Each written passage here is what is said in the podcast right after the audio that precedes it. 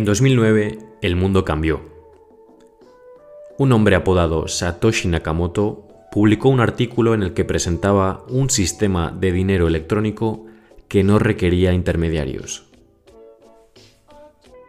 Al principio, el artículo solo se hizo conocido entre círculos de frikis de la informática y de la criptografía, pero poco a poco se fue haciendo hueco entre otros colectivos. En mayo de 2010, Laszlo Hanyecz pagó 10.000 bitcoins por dos pizzas grandes. A día de hoy, esos 10.000 bitcoins valdrían 230 millones de dólares. Ni Laszlo ni nadie se esperaban que Bitcoin se apreciase tanto con el paso del tiempo.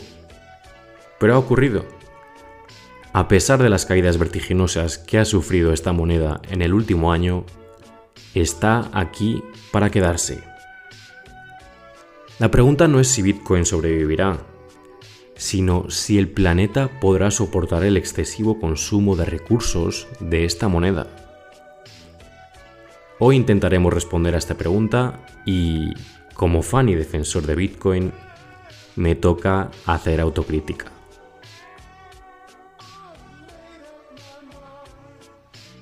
Esto es la bombilla. Empezamos.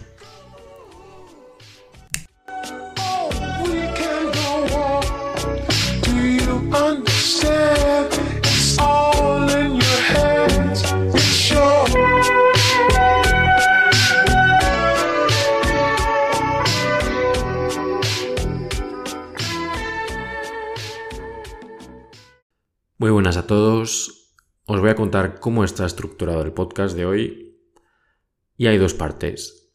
La primera os voy a hablar de los fundamentos de Bitcoin, de qué es Bitcoin, cómo funciona, etcétera, etcétera. Y en la segunda vamos a hablar sobre el impacto medioambiental de Bitcoin. Dicho esto, vamos a ello. En primer lugar, Bitcoin es una moneda digital escasa, descentralizada y basada en la criptografía. Para entender esto mejor, podemos compararlo con el sistema financiero tradicional. En primer lugar, Bitcoin es descentralizado, porque no hay intermediarios en las transacciones y los nodos de Bitcoin están distribuidos por todo el mundo. Esto no ocurre con el sistema financiero tradicional, porque para tú hacer una transacción le tienes que dar la orden al banco y luego el banco, cuando pueda, ya lleva a cabo la transacción. Normalmente, de hecho, tardan entre uno o dos días laborables, si son nacionales. Y por otro lado, eh, los nodos del sistema financiero tradicional tampoco están distribuidos por todo el mundo. Por ejemplo, una de las instituciones más importantes del sistema financiero de Europa, el Banco Central Europeo, está en una ubicación geográfica muy específica, está centralizado ahí. Lo mismo ocurre con los bancos comerciales o cualquier otro tipo de institución financiera.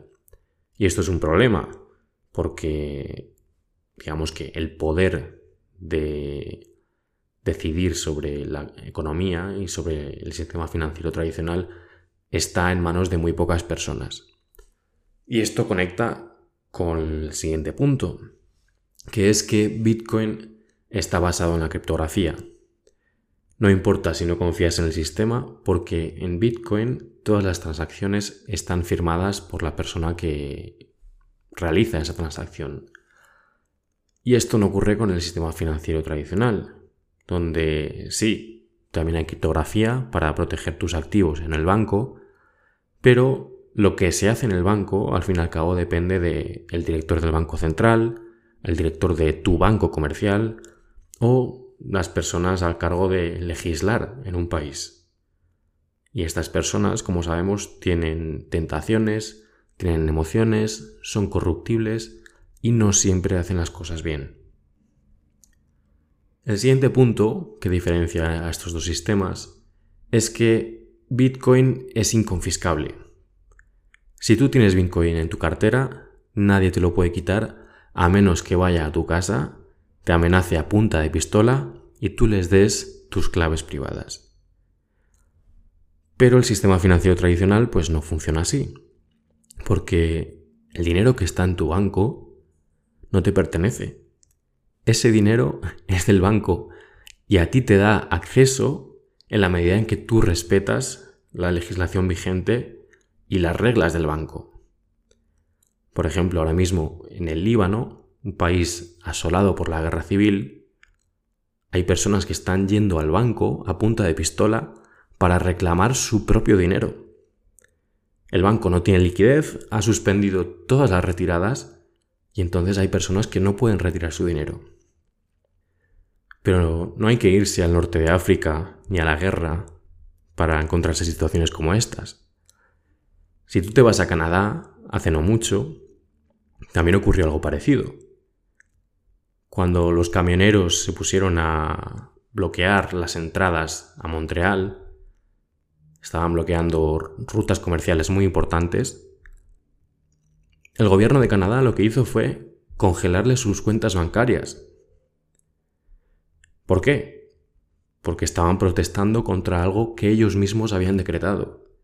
Estaban en su derecho de protestar, pero ellos lo que hicieron fue dejarles sin su propio dinero, quitarles el acceso a sus fondos. Y esto es Canadá. Es un país que a menudo se tiene como modelo a seguir en cuanto a democracia y progresismo se refiere. ¿Y sabéis cómo apoyaba la gente a estos camioneros cuando les suspendieron las cuentas? Pues con Bitcoin. Para estas cosas es útil el Bitcoin. El siguiente punto es la política monetaria. Y es que Bitcoin es un activo deflacionario. Hay una cantidad fija de Bitcoin que se va a emitir de aquí al año 2040 y esta cantidad son 21 millones de Bitcoin. Cuando se llegue a ese punto, a ese número, no se va a producir más Bitcoin.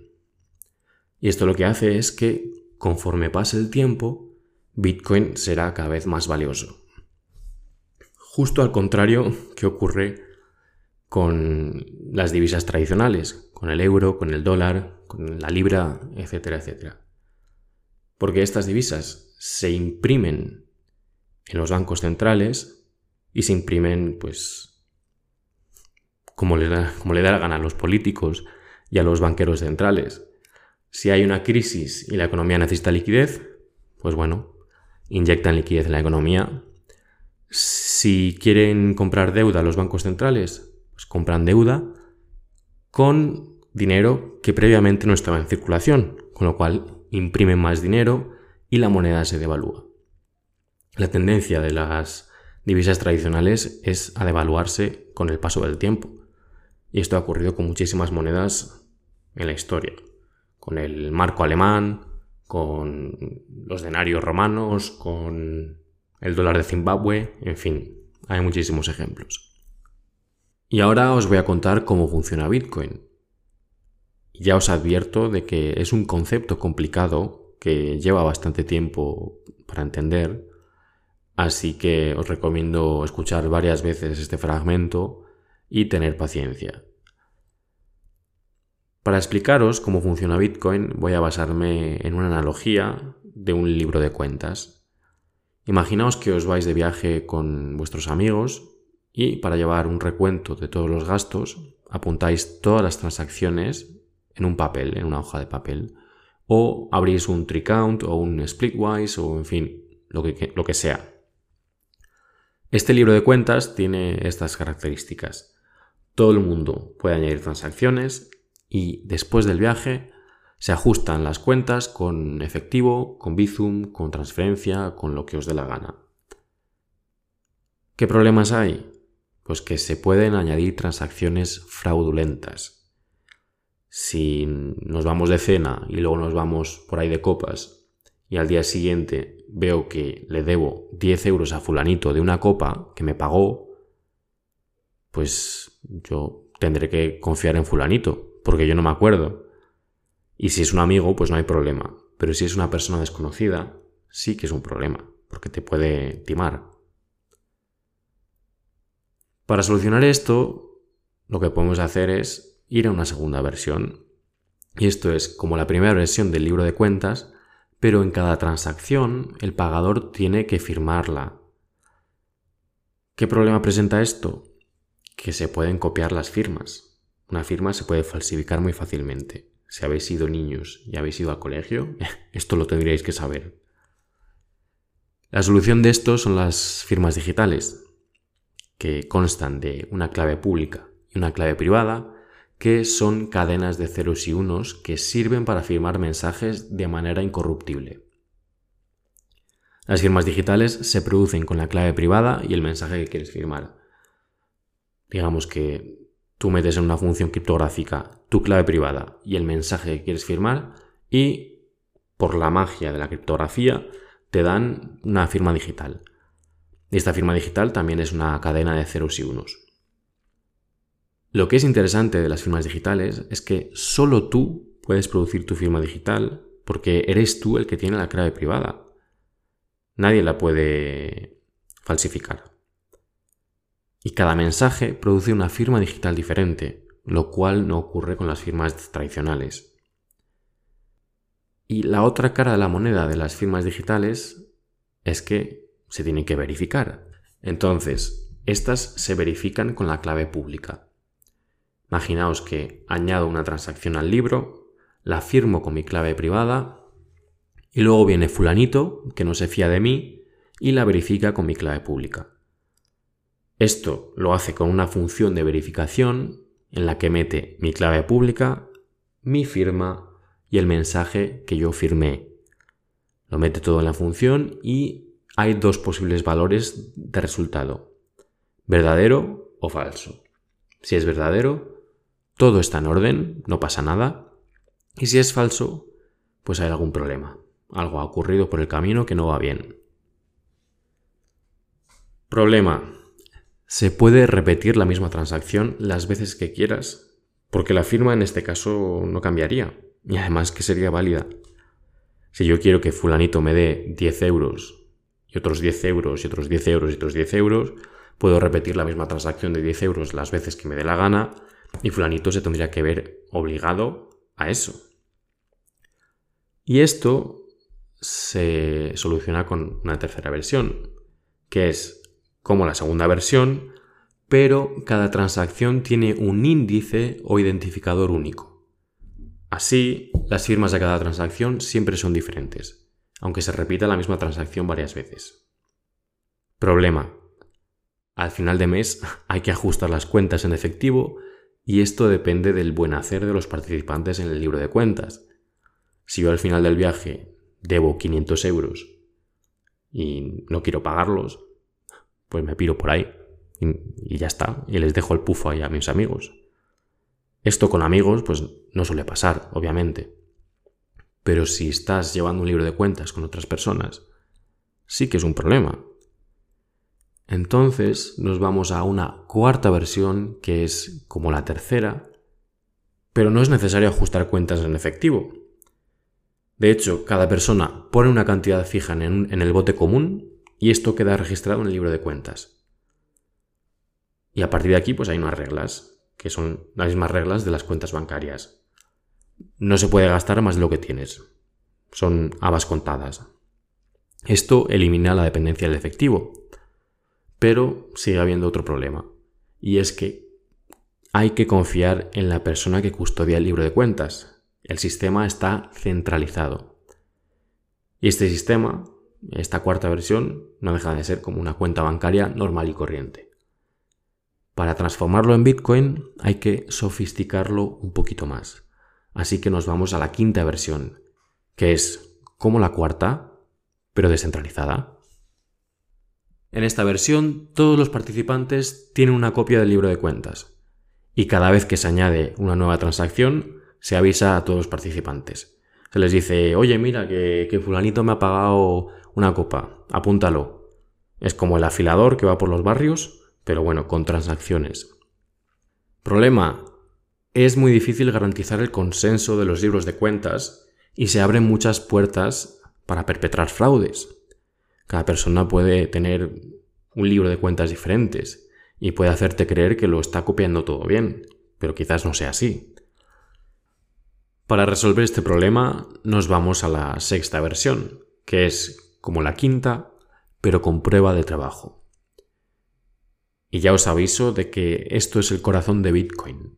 Es la parte más complicada de esta sección. Así que preparaos y tened paciencia. La prueba de trabajo es un sistema que garantiza la seguridad del libro de cuentas e incentiva un comportamiento honesto por medio del poder computacional. En caso de que haya varios libros de cuentas diferentes, con transacciones que entran en conflicto, se considerará verdadero el que mayor poder computacional haya usado. Y para entender qué significa el poder computacional en este contexto, tengo que hablar de una cosa que se llama funciones hash. Son unas funciones criptográficas en las que tú metes un mensaje y obtienes como resultado una cadena aleatoria de ceros y unos. Digo aleatoria porque parece aleatoria, pero no lo es. Esta cadena tiene una longitud fija normalmente 256 bits, y es irreversible. Es decir, si tú ves el resultado de una función, si tú ves una cadena de estas, no se puede obtener el mensaje que fue utilizado para generar esa cadena. Y os preguntaréis, ¿qué tiene que ver esto con el poder computacional? Pues bien, imaginaos que tengo un conjunto de transacciones de un libro de cuentas y tengo que encontrar un número muy especial. Si concateno ese número y todas las transacciones e introduzco esto en la función hash, el resultado tiene que empezar por 30 ceros. Lo repito de nuevo. Si concateno ese número y todas las transacciones e introduzco esto, este mensaje, en una función hash, el resultado tiene que empezar por 30 ceros. Recordemos que la función hash nos da como resultado una sucesión de ceros y unos. Entonces, que empiece por 30 ceros es muy improbable. De hecho, la probabilidad de encontrar este número es casi cero. Uno partido de un billón. La única manera de encontrarlo es por ensayo y error, probando número a número hasta dar con el correcto y esto requiere muchísimo poder computacional. El conjunto de transacciones que os he comentado se conoce como bloque, bloque de transacciones, y el número tan difícil de encontrar se denomina nonce, número de un solo uso. Y de bloque viene el nombre de cadena de bloques. Es decir, el libro de cuentas pasa a ser una cadena de bloques. Blockchain en inglés. Encontrar el número correcto para cada bloque significa minar ese bloque, dar a luz a todas esas transacciones, por lo que los mineros reciben una recompensa, que es la emisión de Bitcoin con cada bloque. Y cada bloque está conectado al anterior, lo que garantiza la seguridad del sistema. Para crear una cadena de bloques fraudulenta, se necesita una cantidad de poder computacional impensable, Así que es prácticamente imposible.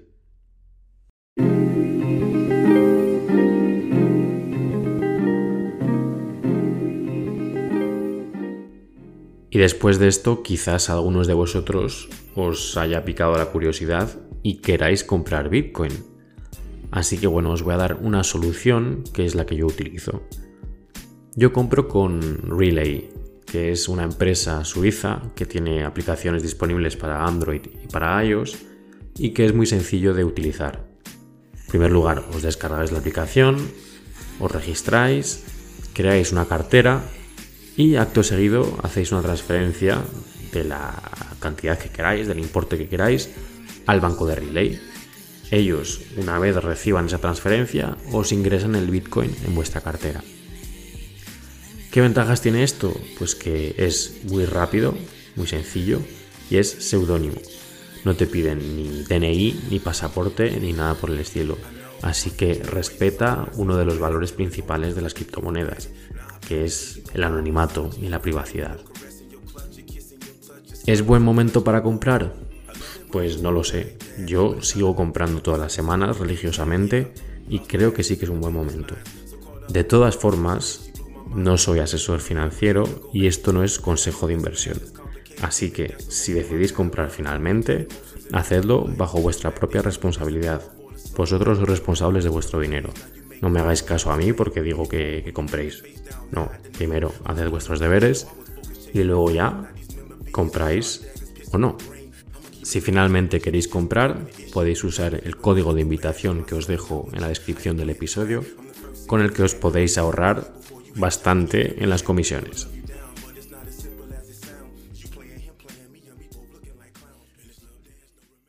Y ahora paso a hablaros sobre la segunda parte de este episodio, que tiene que ver con el impacto medioambiental de Bitcoin. Este es uno de los argumentos principales que usan los medios y los bancos para arremeter contra esta moneda. Razón no les falta, ya os lo adelanto, porque Bitcoin suspende en sostenibilidad. Y para hablaros de esto me voy a basar en un estudio de Nature que analiza bastante bien el tema.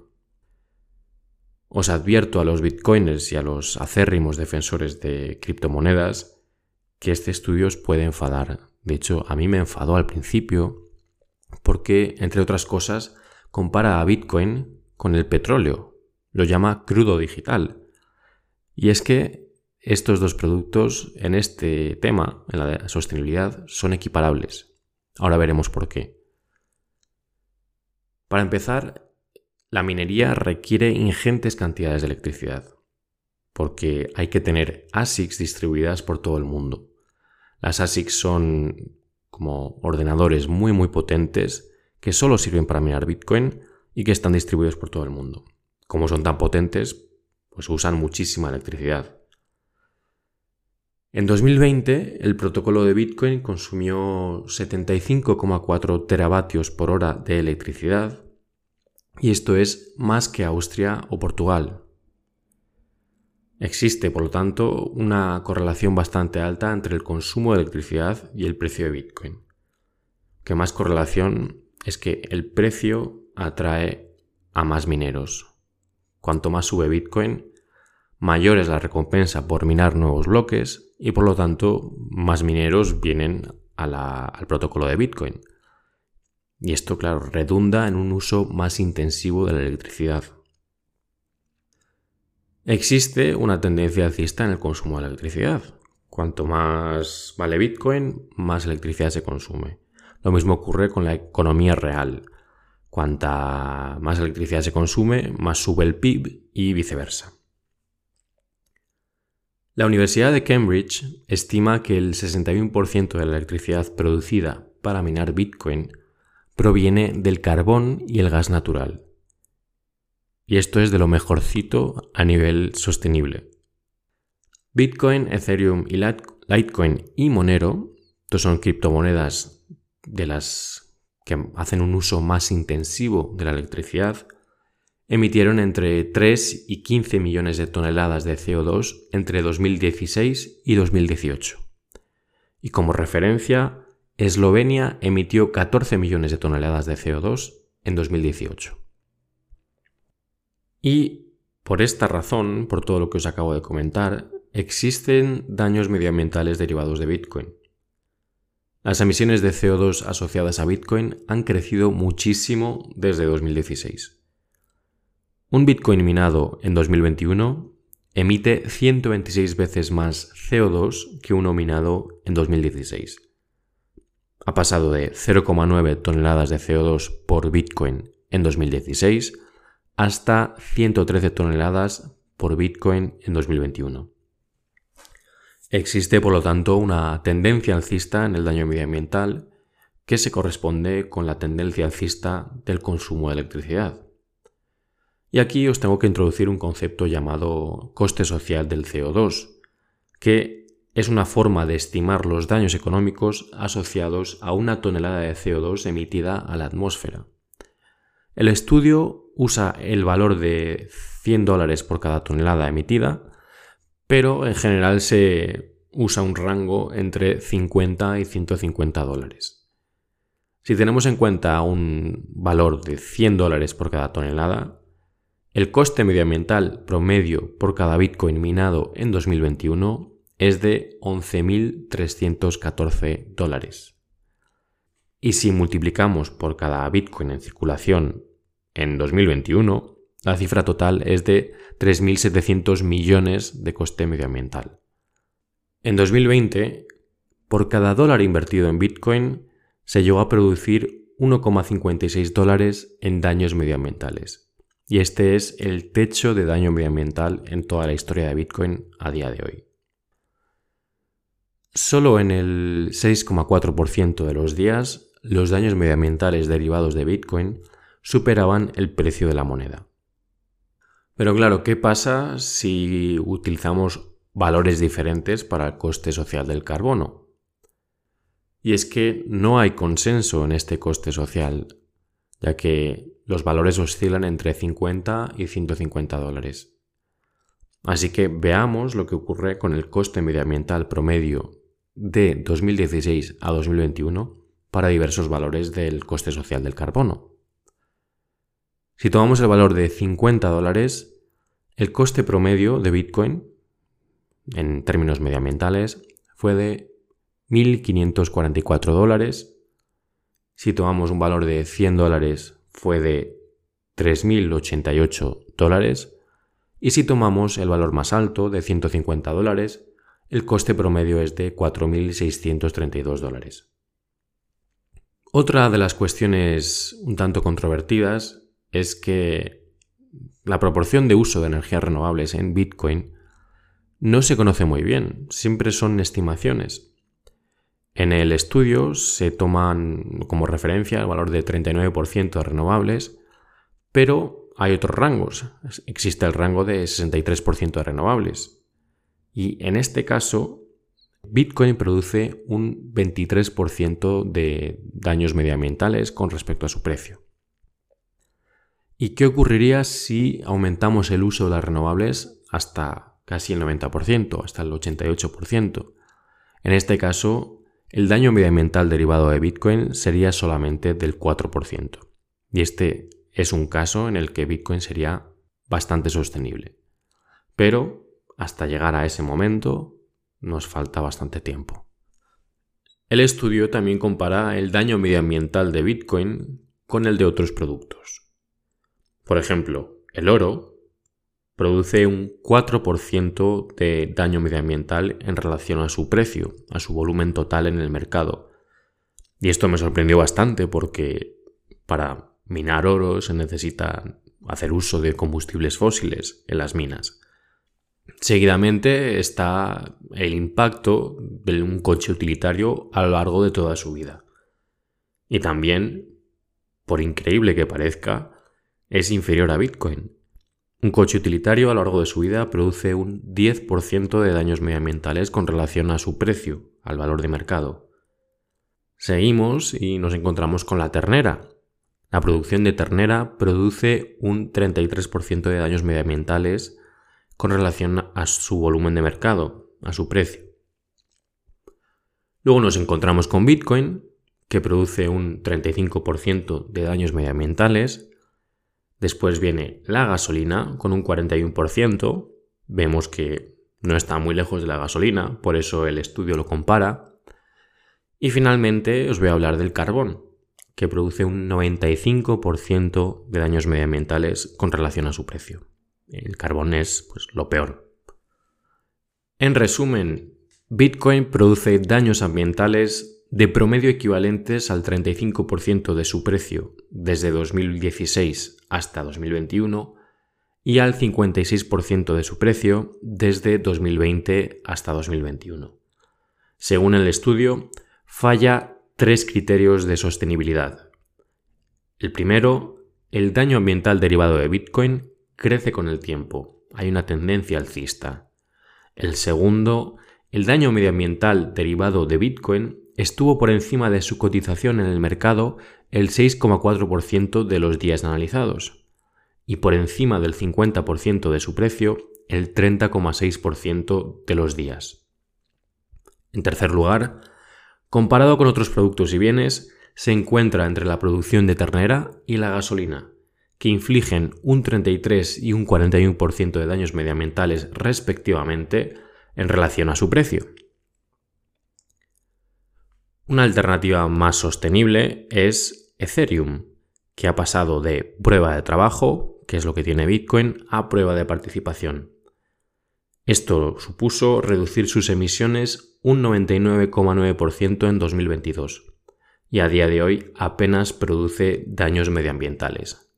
Ofrece un ecosistema financiero sostenible y descentralizado y una nueva economía en la que se puede emprender y crear productos de todo tipo. La verdad es que es una alternativa muy interesante. Y ahora voy a compartir con vosotros mis críticas y mi opinión personal sobre este estudio. En primer lugar, Bitcoin no es solo un producto comparable al petróleo o a la ternera, sino que es un sistema financiero alternativo al tradicional. Entonces, para ser justos con Bitcoin, Habría que comparar las emisiones de Bitcoin a las del sistema financiero tradicional, pero no he encontrado estos datos. También hay que mencionar Lightning Network, que es un protocolo de pagos basado en Bitcoin que puede procesar hasta un millón de transacciones instantáneas por segundo, comparado al límite de 56.000 transacciones de Visa.